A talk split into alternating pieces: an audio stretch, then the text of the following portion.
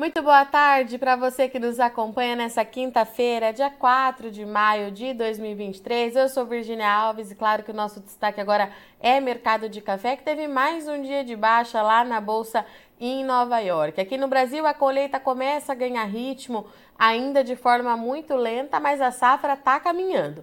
Para conversar com a gente aqui hoje, eu estou aqui com o Eduardo Carvalhais. Seja muito bem-vindo, seu Duda, mais uma vez.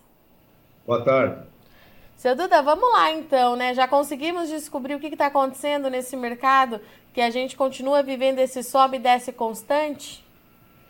Eu acho que é um pouco, está vivendo um pouco todas as mudanças tecnológicas que existem e a, e a situação da, economia brasileira e mundial. Né?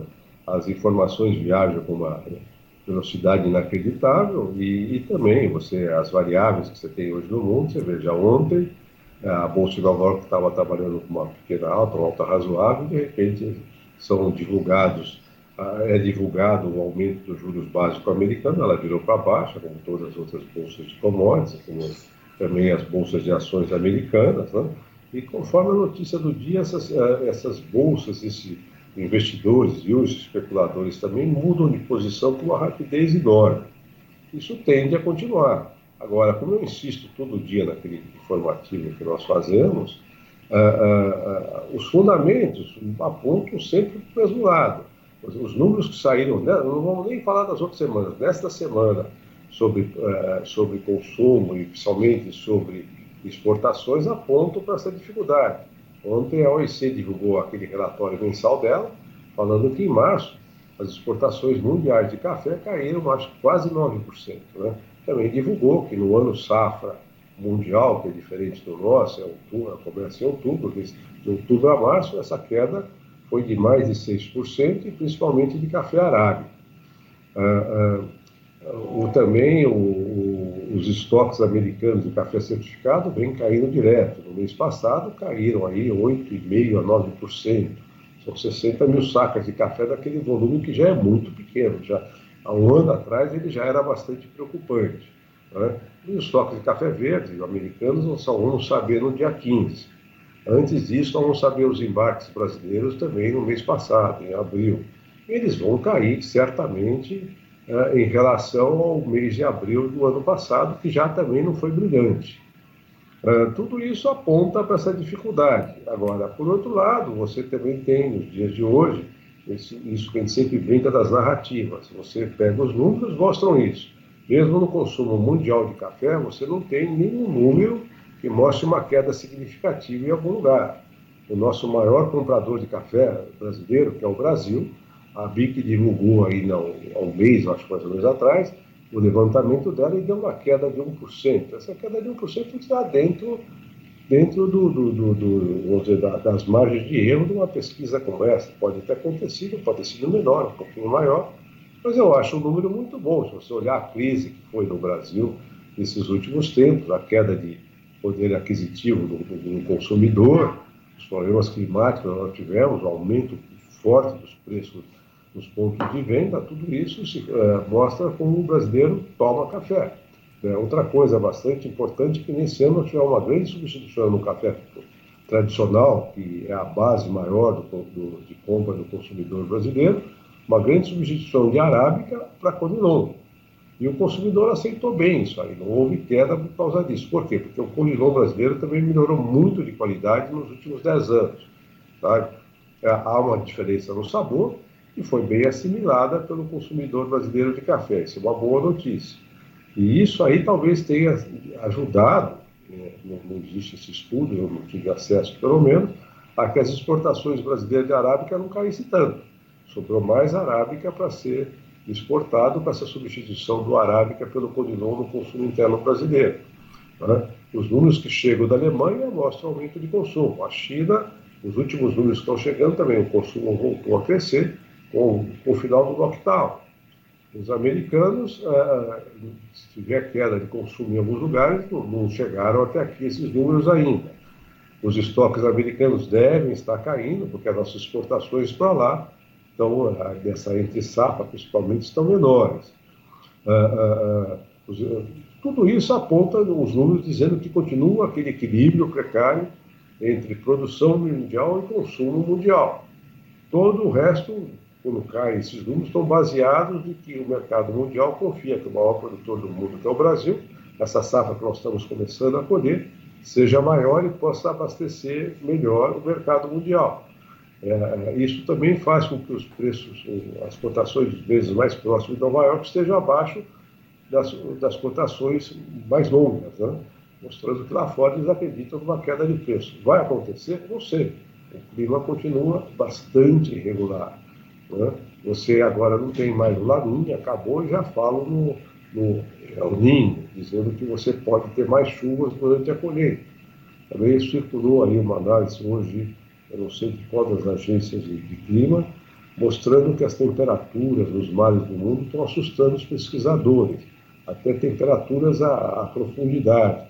É, não vamos discutir se isso aí é o problema de aquecimento global, nós somos uma fase do Sol, mas a verdade é que mesmo aqueles que advogam que é, isso é apenas uma fase do nosso Sol que vai voltar a esfriar rapidamente, esse rapidamente deles é a partir de 2030.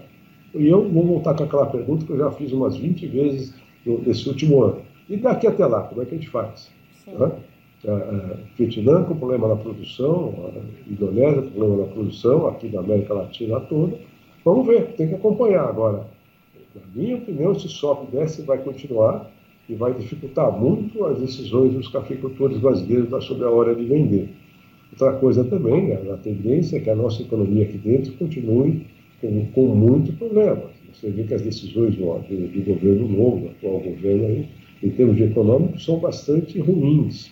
E não dita por nós, dita por, por economistas do mundo inteiro. Né? Então, tem que acompanhar. Eu não vejo outra coisa, não consigo enxergar o que, que vai acontecer. Agora, café sobrando, é, é, o Brasil que não conte, o mundo que não conte com isso de café brasileiro. Vamos ter uma safra melhor que o ano passado, não sabemos exatamente quanto, mas o mundo vai demandar desse café bastante e o nosso consumo interno também. Nós vamos chegar lá em, em, em maio, julho do ano que vem, de novo de língua de fora, contando com uma safra maior, ainda que esse ano, se tudo correr bem, o clima tem que correr bem até lá. Né? E aí, no outro ano, 25, vamos ter um ano de safra baixa.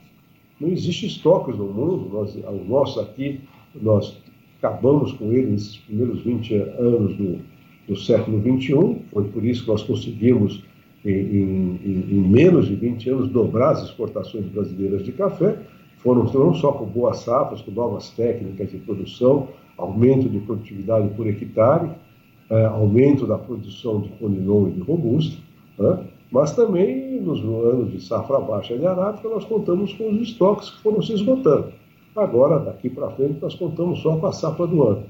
Vamos ver esse novo cenário, o que, que vai ser. Seu Duda, o senhor tocou num ponto muito importante que são as condições climáticas, é, porque elas trouxeram bastante problema, né? Até aqui, a gente vem de dois anos aí de quebra na produção e a colheita está começando e a gente está tendo chuva. Já nas principais áreas tem queda de granizo e os modelos meteorológicos, eu olhei hoje, inclusive, continuam indicando a permanência da chuva até pelo menos ali na segunda quinzena do mês de maio. Isso pode atrapalhar o andamento da nossa safra? Bom, atrasou já um pouco por causa disso.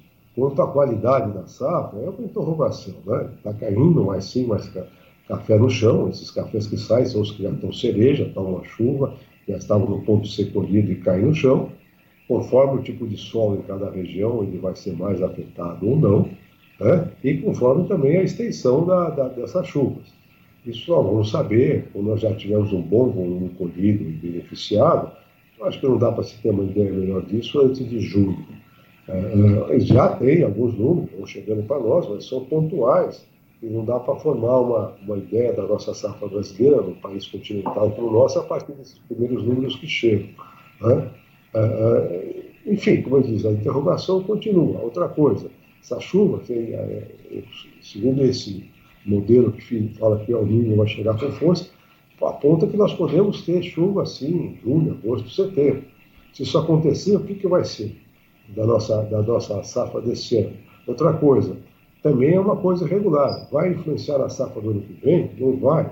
Nós vamos ter boas chuvas a partir de novembro, dezembro desse ano para ajudar o enchimento da safra do ano que vem.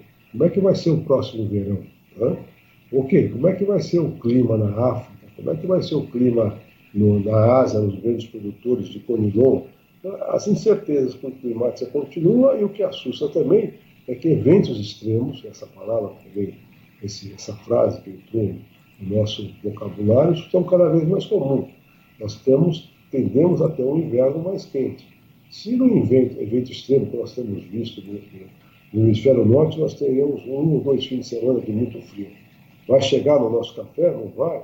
Dizer, as incertezas vão continuar. Sem estoques confiáveis, grandes, e que eu não consigo enxergar como é que o mundo vai conseguir formar isso de novo, né? nós vamos continuar sempre andando em cima de uma navalha. E, seu Duda, é, as últimas vezes que nós conversamos, é, o produtor ainda estava muito receoso, quase não participava é, do mercado. O senhor falou agora há pouco que essa intensidade né, na variação do preço pode continuar, o que pode dificultar a tomada de decisão. Isso já está acontecendo, essa dificuldade em fechar negócio ou não? É, senhor Duda, como é que tem sido? Bom, a informação que chega do mercado, dos compradores, é que continua muito difícil comprar café. Mas os negócios saem, cada produtor, conforme vai chegando próximo à colheita dele, vai iniciando a colheita, vai tomando a sua decisão né? vai, e vai vendendo. Agora, o que vai ficando claro é que café na mão dos consumidores brasileiros não tem tanto quanto alguns compradores imaginavam. Esses cafés estão entrando no mercado devagarzinho, um pouco cada dia, né? para esses embates menores que nós temos, uh, tivemos já em, em março, abril, vamos ter agora em maio e em junho, eles vão atender. Uh, e, e, depois esses produtores, quando liquidar esse estoque, vão contar só com a safra nova, é aquilo que eu falo. A, a, ninguém vai conseguir determinar qual é exatamente o nosso estoque de passagem. Tem muita gente que gosta de fazer esse estoque de passagem no final de março. Nós aqui no escritório Cavalheiros achamos que o estoque de passagem é no final de junho, quando começa o novo ano safra. Né? Então, ah, mas pode misturar com a safra nova. Desde que inventaram o computador, não há, não há menor perigo de você fazer confusão no armazém do que é café de uma safra do que é da outra.